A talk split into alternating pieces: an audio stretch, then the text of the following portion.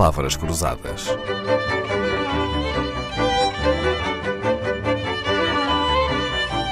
Porque quase tudo é uma questão de semântica.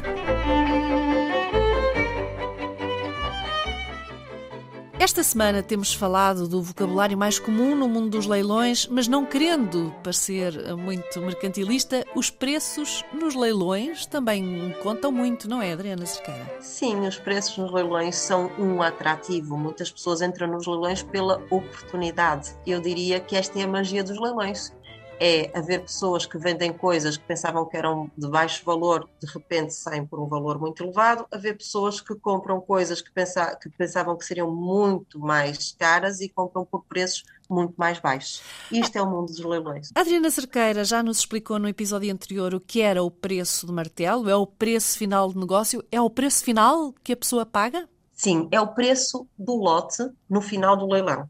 Portanto, é o preço que a pessoa paga, mas a esse preço acresce a comissão da leiloeira e custos de transporte e, às vezes, custos de embalamento, consoante o tipo de lote. Portanto, é um preço, é o preço mais os custos. Claro. Temos que somar a esse preço os custos. Claro. E o preço base de um leilão vem então a ser o quê?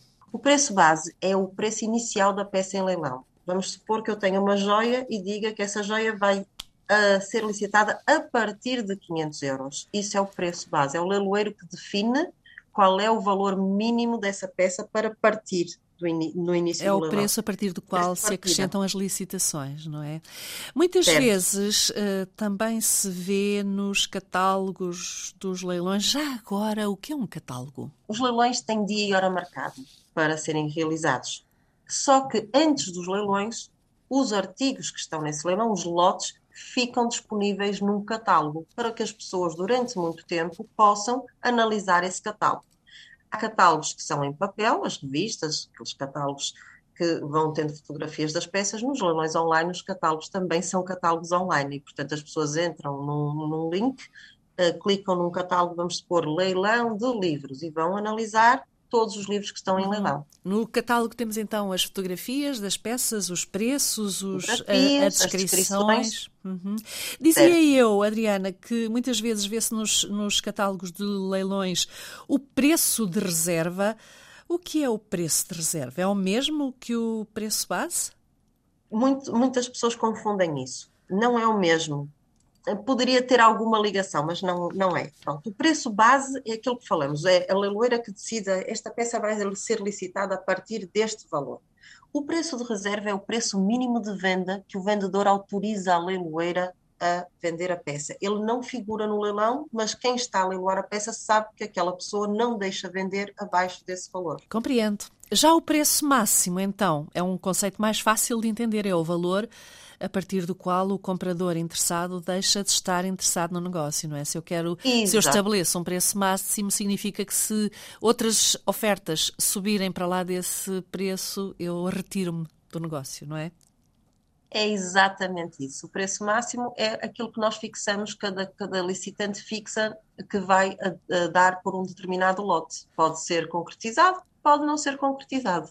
É Acha que cada, cada licitante deve ter mentalmente o seu preço máximo na cabeça antes de entrar num leilão?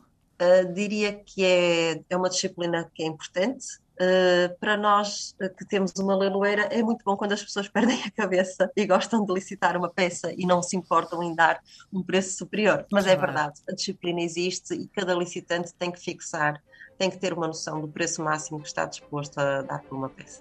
Afinal, o mundo dos leilões não é assim muito diferente daquele que Adriana Cerqueira conhecia antes de fundar a Bid by Bid. Era private banker, geria poupanças, investimentos, aconselhava. Agora, as suas ordens de compra e venda são outras, já não são de títulos, ações, obrigações, mas de lotes de arte, decoração e peças raras e, cá para nós, muito mais bonitas que as ações, obrigações ou outros títulos. Palavras Cruzadas, um programa de Dalila Carvalho.